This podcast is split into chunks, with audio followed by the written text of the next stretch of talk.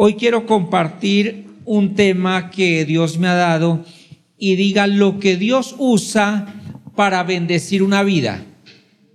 Lo que Dios usa para bendecir una vida.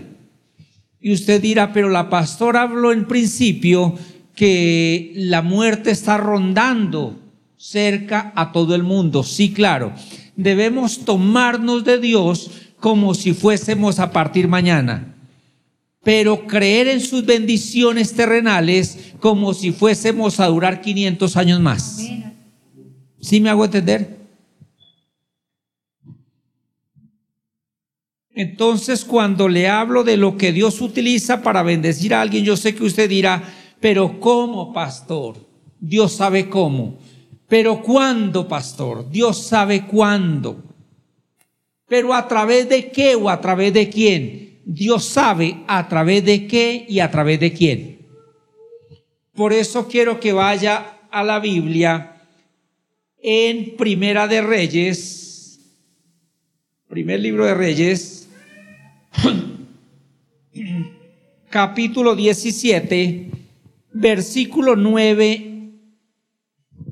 Voy a estar leyendo a partir del 8. Hablando de Elías, dice, vino luego a él palabra de Jehová diciendo, levántate y vete a Zarepta de Sidón y mora allí. He dado aquí, he aquí, yo he dado orden allí a una mujer viuda que te sustente. Entonces él se levantó y fue a Zarepta y cuando llegó a la puerta de la ciudad, he aquí una mujer viuda que estaba allí recogiendo leña y él la llamó y le dijo, te ruego que me traigas un poco de agua en un vaso para que beba. Y yendo ella para traérsela, él la volvió a llamar y le dijo, te ruego que me traigas también un bocado de pan en tu mano. Y ella respondió, vive Jehová tu Dios, que no tengo pan cocido, solamente un puñado de harina tengo en la tinaja y un poco de aceite en la vasija. Y ahora recogía dos leños, ¿para qué? Para entrar y prepararlo para mí y para mi hijo, para que lo comamos y nos dejemos morir. cuán difícil es entender lo que Dios quiere hacer con nosotros. Nos es difícil entender el obrar de Dios, porque nosotros tenemos un estilo de vida, porque nosotros manejamos nuestras finanzas, porque nosotros manejamos nuestra vida, porque nosotros manejamos el tiempo, las 24 horas. Usted sabe, y yo lo sé, que si tengo algo por hacer, entonces me programo y digo mañana tengo que levantarme a las 5 de la mañana porque mi meta es tal. ¿O no? Bueno, mañana puedo dormir hasta las 9 porque no es tan importante lo que voy a hacer.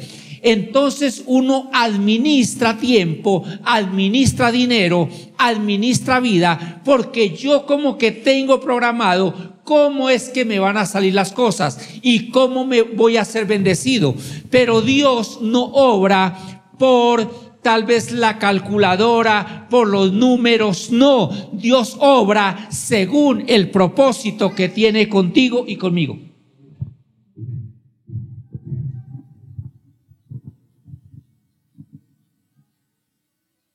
¿Usted lo puede creer ah, en esta mañana? Entonces, cuando nosotros nos subimos a la plataforma del Espíritu, debemos confiar que hay un destino a favor nuestro. No, pero nosotros debemos tomarnos de la mano de Dios en medio de la circunstancia y creer que no sabemos cómo Dios lo va a hacer, pero que Dios lo va a hacer pero meternos con Dios primero. Lo que pasa es que, mire, algo que la iglesia está muy acostumbrada, estamos muy acostumbrados, es a orar por los problemas, pero no a orar para los problemas. ¿Estamos claros? Por eso cuando viene el problema, es que usted dice, me tocó arrodillarme, me tocó orar, es que estaba orando porque estoy pasando tal dificultad. O en su defecto, pastor, ¿será que ora porque estoy metido en un problema? Porque me vino una dificultad, ¿será que usted ora por mí? O a un líder o a una persona, oye, ayúdenme a orar por tal situación. Pero nosotros debemos orar para la situación. Nosotros debemos ser prevenidos en oración. Diga que mi oración sea una oración prevenida. Atentamente el Señor Jesucristo. Él oraba para la circunstancia. Por eso Él, cuando fue a resucitar a Lázaro, dice que él levantó las manos al cielo y dijo, Padre, yo sabía que tú siempre me oyes. Él no dijo, yo sé que tú me vas a oír, porque él ya había orado, ya los milagros estaban hechos. Y por eso él dijo, yo ya sabía que tú siempre me oyes, que siempre que hago una oración, tú me escuchas. Yo sé que mi oración en la mañana va a marcar el día. Yo sé que mi oración a principio de mes va a marcar todo el mes. Yo sé que mi oración en mi casa antes de salir va a marcar mi estadía en la calle. Yo sé que mi oración va a abrir puertas. Por eso hoy te digo, iglesia, tenemos que levantarnos en oración. Como decía mi esposa, la iglesia está siendo pasiva, esperando que las cosas sucedan y nos hemos vuelto expertos en apagar incendios, mas no en prevenir incendios. ¿Y cómo tú previenes cuando te levantas en oración? ¿Cómo tú te guardas en oración? Cuando tú dices, Padre, hoy coloco mi vida delante de ti, guárdame de todo ataque del infierno que se pueda levantar en contra mía, en contra de mi casa, en contra de mi economía. No permitas que la enfermedad toque mi casa. No permitas que la ruina toque mi casa. No permitas que la separación toque mi hogar. Yo me coloco delante de ti porque yo sé que cuando yo estoy metido en el Espíritu Santo de Dios, no habrá infierno que se levante en contra mía. Cuando el Espíritu Santo está en mi casa, ningún espíritu del infierno mi morada en el nombre de Jesús.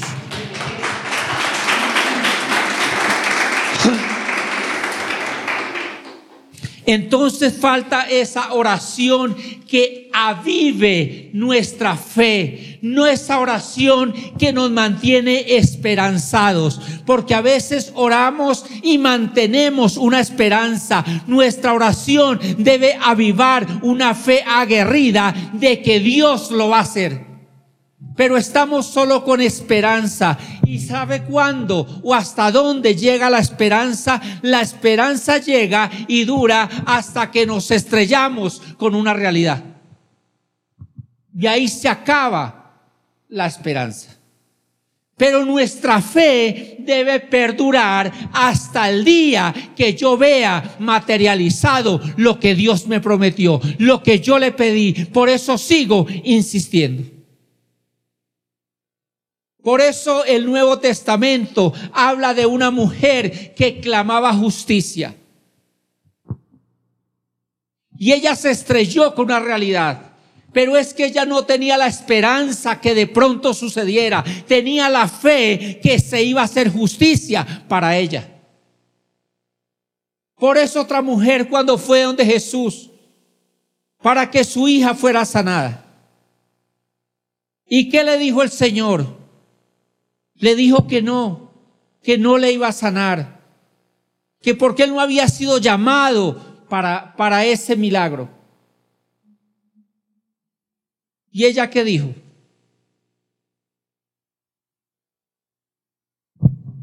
no se acuerda la mujer cananea?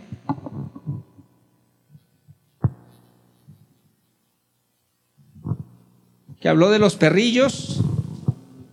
Ah,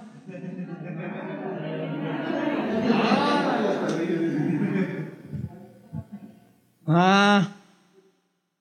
Y ella dijo, porque aún los perrillos comen de lo que cae de la mesa.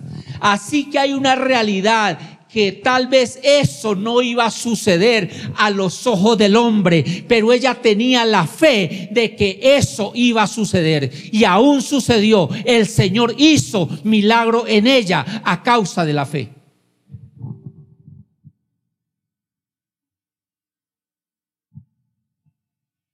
Entonces, eh, cuando viene esa realidad, a veces nos menoscabamos a veces perdemos el gozo, a veces no nos sentimos como hijos de Dios. Y yo le quiero decir, no pierda la fe, pero no pierda el gozo como hijo de Dios.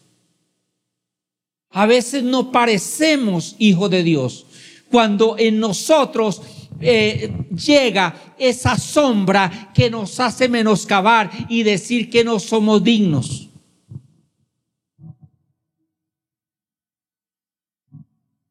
¿Por qué se pierde el gozo?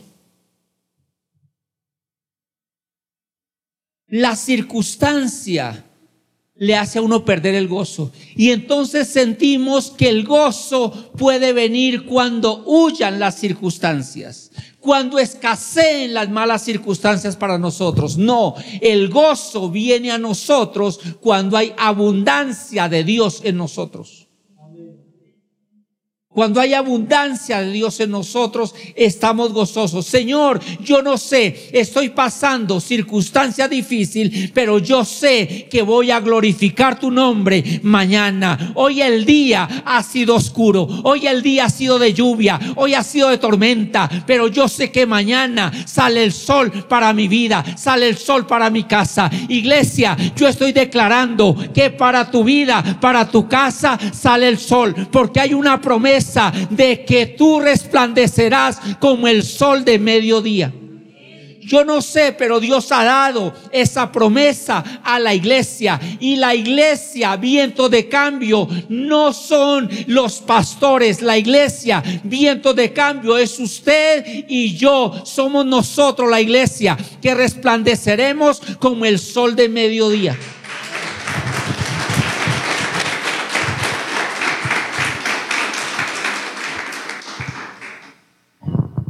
Ahora sí vamos, vamos a lo que vinimos. ¿Qué usa Dios para bendecir una vida?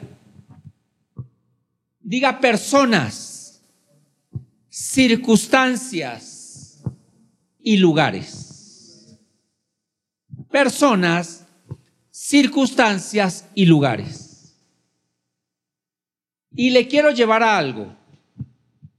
Y mire por el retrovisor un poquito su vida a ver si en los momentos de tristeza o en los momentos de alegría no está involucrado algo de lo que le acabo de mencionar. En sus victorias, en sus derrotas, yo sé que hay involucradas personas, hay involucradas circunstancias o hay involucrados lugares. En la felicidad, en la tristeza, algo de eso nos ha tocado. Pero dice que Dios utiliza todo esto para bendecirnos. Dice el versículo 9. Levántate, vete a Zareta de Sidón y mora allí. He dado yo, he aquí, yo he dado orden allí a una mujer que viuda que te sustente. Entonces Dios siempre bendice con lo mejor. Diga, Dios siempre bendice con lo mejor. Pero no siempre a través de lo mejor. Diga, Dios siempre bendice con lo mejor, pero no siempre utiliza lo mejor. Yo no sé si me estoy haciendo entender.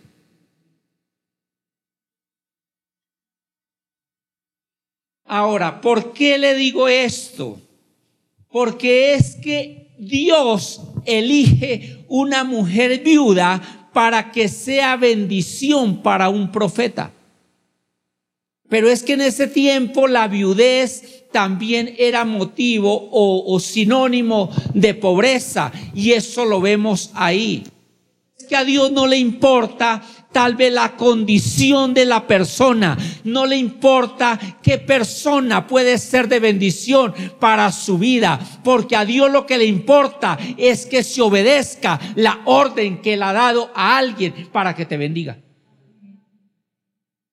O sea, si Dios dio la orden, tal vez a un desconocido, tal vez al que te ha despreciado, tal vez a tus enemigos, le quiero decir que esa orden la tiene que acatar hasta el mismo diablo, porque él tiene que obedecer la orden del Supremo Señor.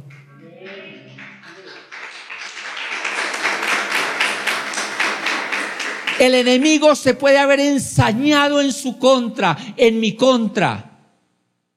Pero si Dios le place decir ya para un momento, no más con esa casa, no más con esa vida, no más con esa salud, yo le quiero decir que todo se tendrá que frenar en el nombre de Jesús. Porque es una orden y si y, se lo llevo por la palabra, si quiere acérquese al libro de Job, cuando hubo esa discusión, le dice que de Satanás con Dios. ¿Y qué le decía el, el, eh, eh, el diablo? ¿Cómo no te va a servir si es que tú le has dado de todo? Pero Dios dio una orden, le dijo, toque su familia, toque sus finanzas, toque. Pero hay una orden y es que la vida de él no será tocada, porque en él hay un propósito y yo le voy a bendecir, pase por lo que pase. Por eso hoy estés pasando por lo que estés pasando, tú serás bendecido. Tú serás bendecido, tú serás bendecido. Elías sabía que una viuda no tendría ni para ella. ¿Por qué no una mujer tal vez pudiente? Había mujeres pudientes en esa época. Había más personas que podían bendecir a Elías. Pero a Dios le plació porque es que ahí se tenía que mover dos principios. Dígame cuáles. Se tenía que mover el principio de la obediencia y del sacrificio. ¿Qué se necesita para que Dios nos bendiga? Obediencia y sacrificio. Pastor, ¿de dónde saca usted eso? Vaya a Primera de Samuel 7 del 8 al 10. Si lo colocan ahí,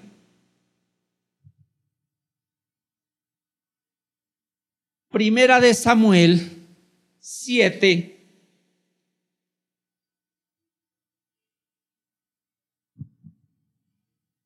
Dice así la palabra. Entonces dijeron los hijos de Israel a Samuel, no cese de clamar por nosotros a Jehová nuestro Dios, para que nos guarde de la mano de los filisteos. Estaban hablando al profeta le dijeron a Samuel, ore por nosotros porque los filisteos nos tienen acorralados. O sea, usted como que tiene vara con el, de arriba, ore por nosotros. Y Samuel oró. Mire lo que sigue diciendo. Y Samuel tomó un cordero de leche y lo sacrificó entero en holocausto a Jehová. Y clamó Samuel a Jehová por Israel y Jehová le oyó. Oiga, le dijeron a Samuel, Samuel, ore. Y este bendito va y coge y sacrifica un cordero. ¿Quién pagó el pato? El becerrito.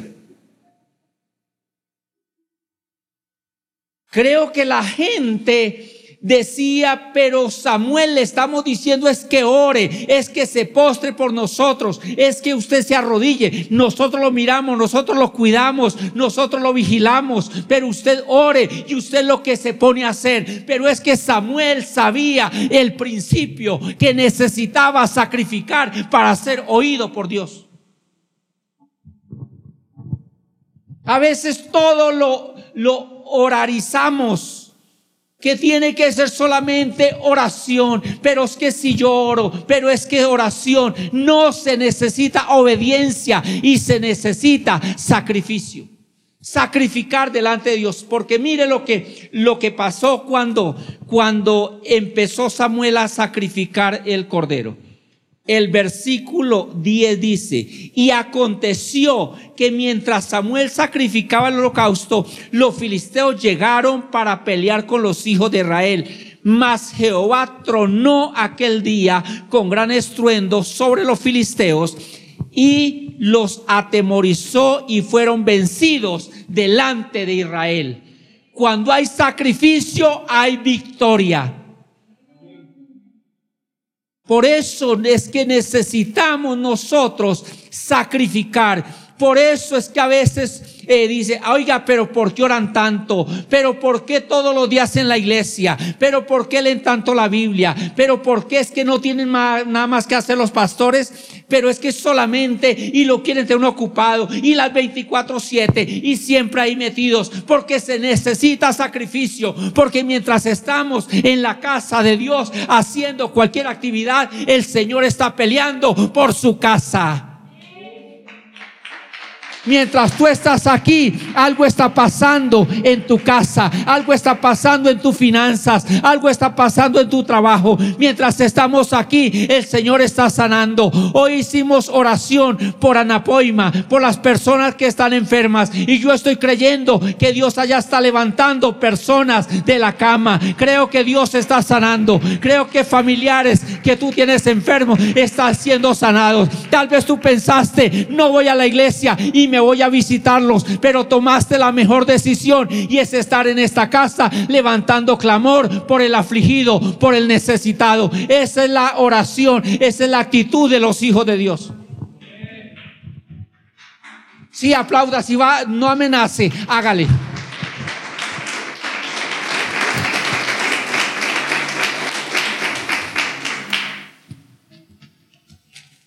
Entonces Dios utiliza personas para bendecir. No sabemos a quién, no sabemos con qué cualidades, pero Dios coloca personas que levanten clamor para conquistar esa bendición para tu vida. Tal vez Dios va a colocar personas que coloquen una semilla. Tal vez Dios va a colocar personas que te abra una puerta. Tal vez Dios va a colocar una persona clave que te presente a alguien. Pero Dios algo va a hacer mientras tú estás haciendo lo que tienes que hacer.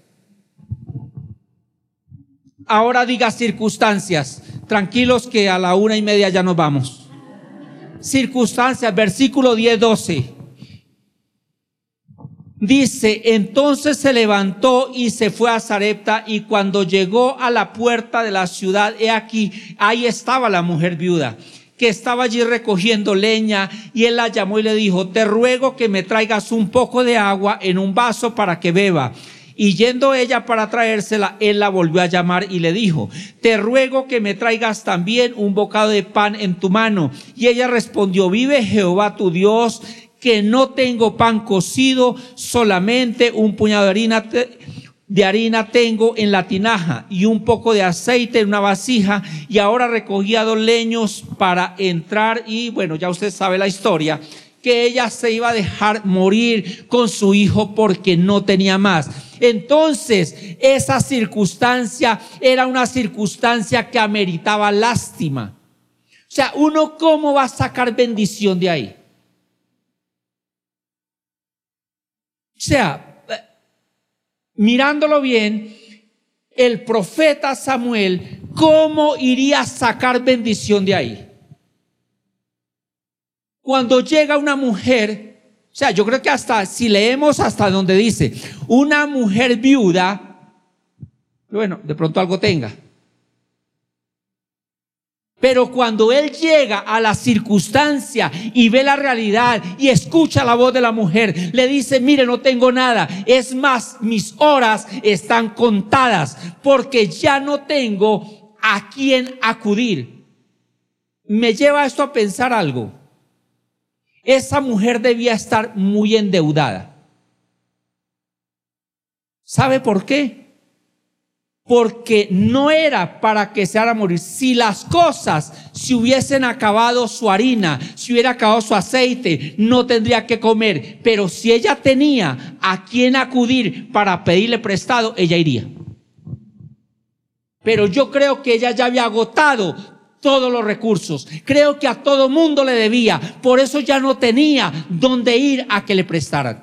Por eso es que la solución era terminar ahí con su vida, comerse el último bocado y morir. Entonces eso ameritaría lástima, pero esas son las circunstancias que Dios utiliza para bendecir una vida y entre esas su vida y la mía. En medio de esas circunstancias que nosotros vemos. Cuando decimos Dios, pero ¿de a dónde? ¿Pero cómo? Y le preguntamos a Dios es cuando uno dice, Dios, pero tú sí me vas a bendecir. Dios te dice, sí, te voy a bendecir. Pero Dios, tú me vas a bendecir aquí, sí, ahí te voy a bendecir. Pero cuando Hoy Dios dice, yo estoy dispuesto a bendecirte. Pero es que en esta casa, tal vez la iglesia no es lo más numeroso, pero si Dios ha dicho que nos va a bendecir, nos va a bendecir. Dios no te trajo a este lugar por casualidad. Dios te trajo porque este es el camino a la bendición. Pasar por aquí, estar en este lugar, porque sabemos que esta casa es casa de bendición para muchos, porque tú serás sombra para muchos.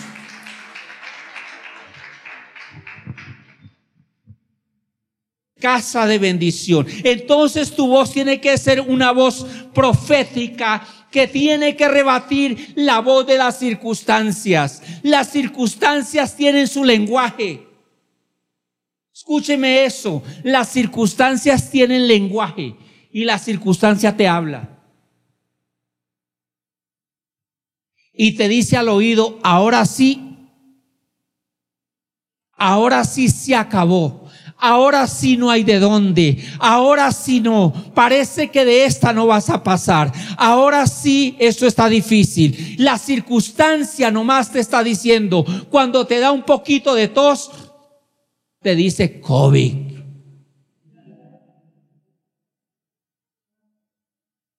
Estornudo, yo, yo asusto a mi esposa cuando estornudo tres veces.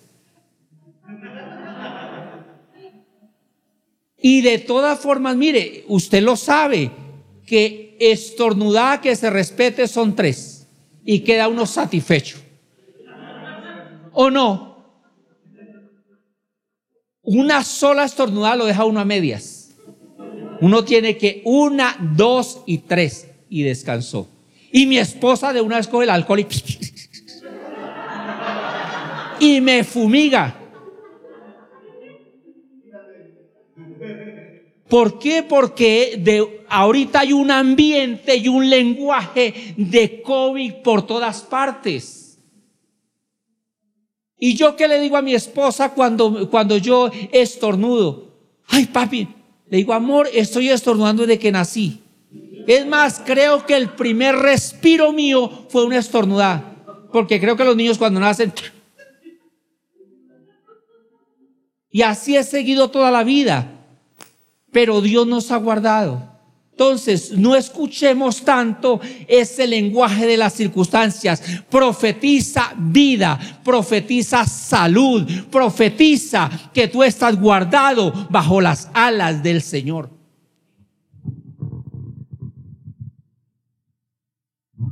Y dices de pronto las circunstancias eh, como que ameritan el temor, pero dice Romanos 8, 28, si alguien lo tiene por aquí. Romanos 8, 28.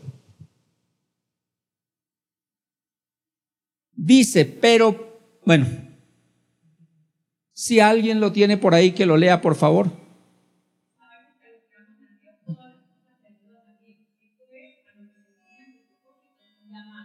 Y sabemos que a los que amamos a Dios, todas las cosas nos ayudan para bien. Entonces yo no sé si no se pudo hacer un viaje. Entonces yo no sé si te echaron del trabajo. Entonces yo no sé si te trataron mal. Entonces yo no sé si no te sonrieron. Entonces yo no sé si se burlaron. Pero para los que amamos a Dios, todas las cosas ayudan para bien.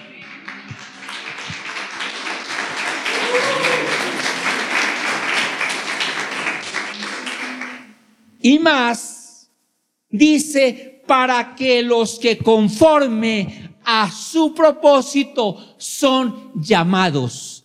Alce usted la mano y diga, yo soy llamado por Dios.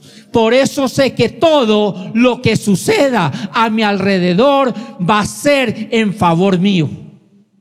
Todo lo que suceda va a ser en favor nuestro porque nos tomamos hoy de esa palabra, aún lo que no entendemos, y decimos, pastor, eh, lo que pasa es que es tan duro lo que estoy viviendo que no entiendo. ¿Cómo va a jugar en favor mío cuando todo lo veo contrario? Y yo te quiero decir, si tú tienes un llamado, eres llamado por Dios, te tocó creer. No hay de otra, te tocó creer. Porque es que dice que todo ayuda para bien, pero cuando somos llamados. Entonces lo que el mismo diablo pueda utilizar para matarte, Dios lo va a utilizar para que tú des testimonio de vida.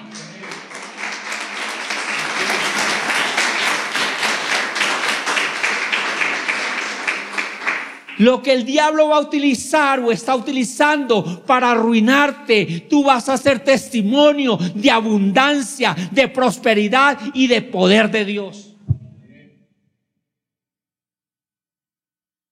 ¿Sí me hago entender? Entonces todas estas circunstancias nos ayudan a bendecir, a bendición de Dios. Son para bendición nuestra. Y termino con lo siguiente, diga lugares. Vaya conmigo a Génesis 22, 13 y 14. Génesis 22, 13 y 14. Dice así la palabra. Entonces alzó Abraham sus ojos y miró, y he aquí a sus espaldas un carnero trabado en una zarza por sus cuernos. Y fue Abraham y tomó el carnero y lo ofreció en holocausto en lugar de su hijo. Y llamó a Abraham el nombre de aquel lugar, Jehová proveerá. Por tanto se dice hoy, en el monte de Jehová será provisto. Hay lugares que pareciera que no son de bendición pero si a Dios le place bendecirte en ese lugar, Él lo va a hacer. Porque Dios bendijo a Abraham en ese lugar. Y ese lugar iba a ser lugar de muerte. Pero ese lugar Dios lo utilizó para dar resurrección, para dar vida y para dar nuevo comienzo. Era el lugar donde iba Abraham a sacrificar su hijo, donde Abraham iba pensando que ese lugar iba a marcar su vida por completo y para siempre, porque nunca iría a olvidar ese lugar donde él tendría que haber matado a su hijo. ¿Será que ese lugar se le olvida a uno? Abraham nunca se le olvidar, pero Abraham siguió recordando por siempre ese lugar porque Dios ahí trajo provisión, porque ahí Dios lo bendijo. Por eso hay lugares que tal vez tú no ves que haya bendición, pero si Dios dice que te va a bendecir, ahí tú serás bendecido, ahí Dios te levantará, ahí Dios te fortalecerá y tú vas a recordar ese lugar no con odio, no con rencor, sino vas a decir gracias a Dios por pasarme por ahí, porque ahí tú me levantaste. Es lo que Dios hace. Abraham fue bendecido cuando se separó de su sobrino Lot. Se lo recuerda. Y él tomó la tierra desértica, pero Dios le bendijo en tierra desértica. Era tierra donde no se producía nada, pero es que no es el asunto, no es el lugar porque sea verde, porque sea amarillo, porque esté seco. No, es quien está contigo para bendecirte en medio de dificultades. Porque es que para los hijos de Dios la bendición no viene de la tierra, la bendición viene del cielo. Que Dios utiliza la tierra, sí, pero con una orden del cielo. Donde Dios le va a decir, tierra, bendice a Darío Realpe. Tierra bendice a Gladys Guerrero.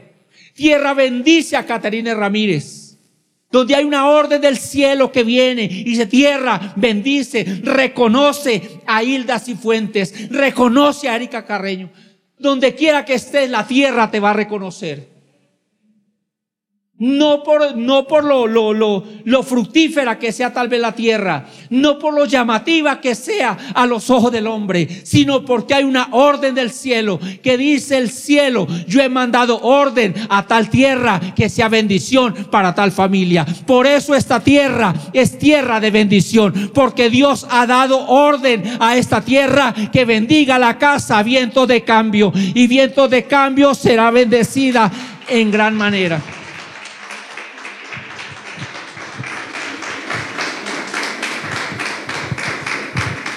Isaac fue bendecido en tierra de hambre. ¿Se recuerda que Isaac llegó a una tierra y dice que se estaba viviendo hambre? Dice que parecida a la hambre que ya habían pasado.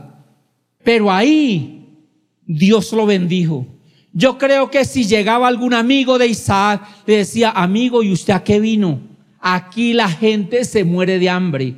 Aquí están las cosas difíciles. Aquí no vaya a empezar. Aquí no vaya a sembrar. Aquí no vaya a hacer nada. Eso es tierra desierta. Aquí todo lo que se siembra se seca. Pero resulta que había una orden del cielo que cuando llegara un ungido de Dios sería bendecido en esa tierra. Donde tú llegues hay una orden que tú serás bendecido. Yo no sé si tú tienes un emprendimiento, pero ese emprendimiento será bendecido. No sé, tal vez muchos tengan negocio de lo mismo, pero es que tú vas con la unción y el favor de Dios contigo. Eso yo creo que ameritaba que usted se alegrara un poquito.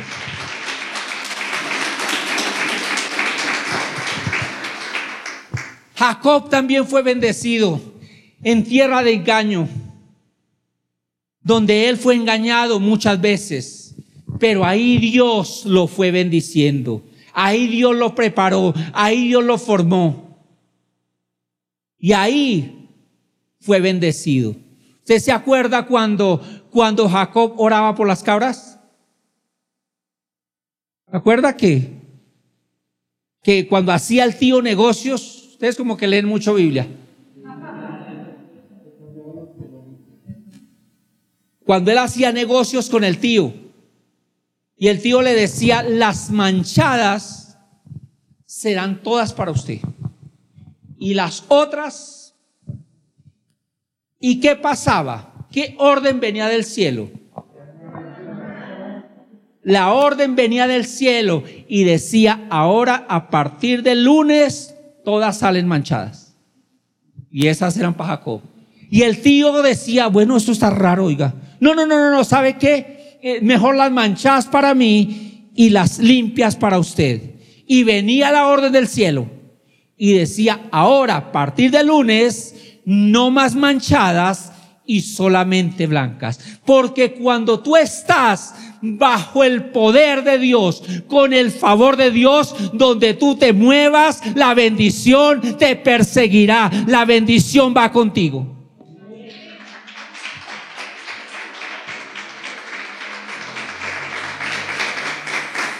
Se acuerda también, y yo me emociono con todo esto. ¿Se acuerda cuando Isaac cavaba pozos? Y dice que él cavaba un pozo aquí en este cuadrito. Y ahí le salía agua. Y llegaban los enemigos y lo sacaban. Y el pozo es mío. Y lo sacaban. Y él se iba para acá y el pozo se secaba allá y salía el agua acá. Y venían los enemigos. Y así lo sacaban de todos los pozos que él cavaba. ¿Por qué? Porque es que había una orden del cielo que el agua corriera por debajo de la tierra buscando al ungido de Dios. Por eso tómate de la mano de Dios, busca la unción de Dios y la bendición te perseguirá. Se vivirá en ti lo que dice Deuteronomio 28, que las bendiciones te alcanzarán.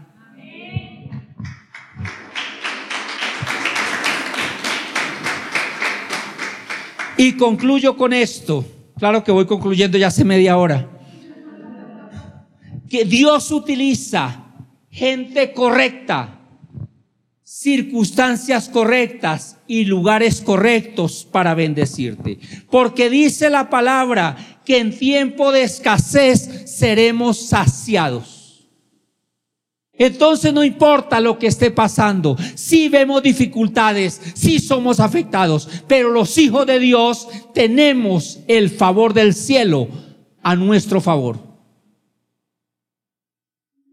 Tenemos el favor del cielo.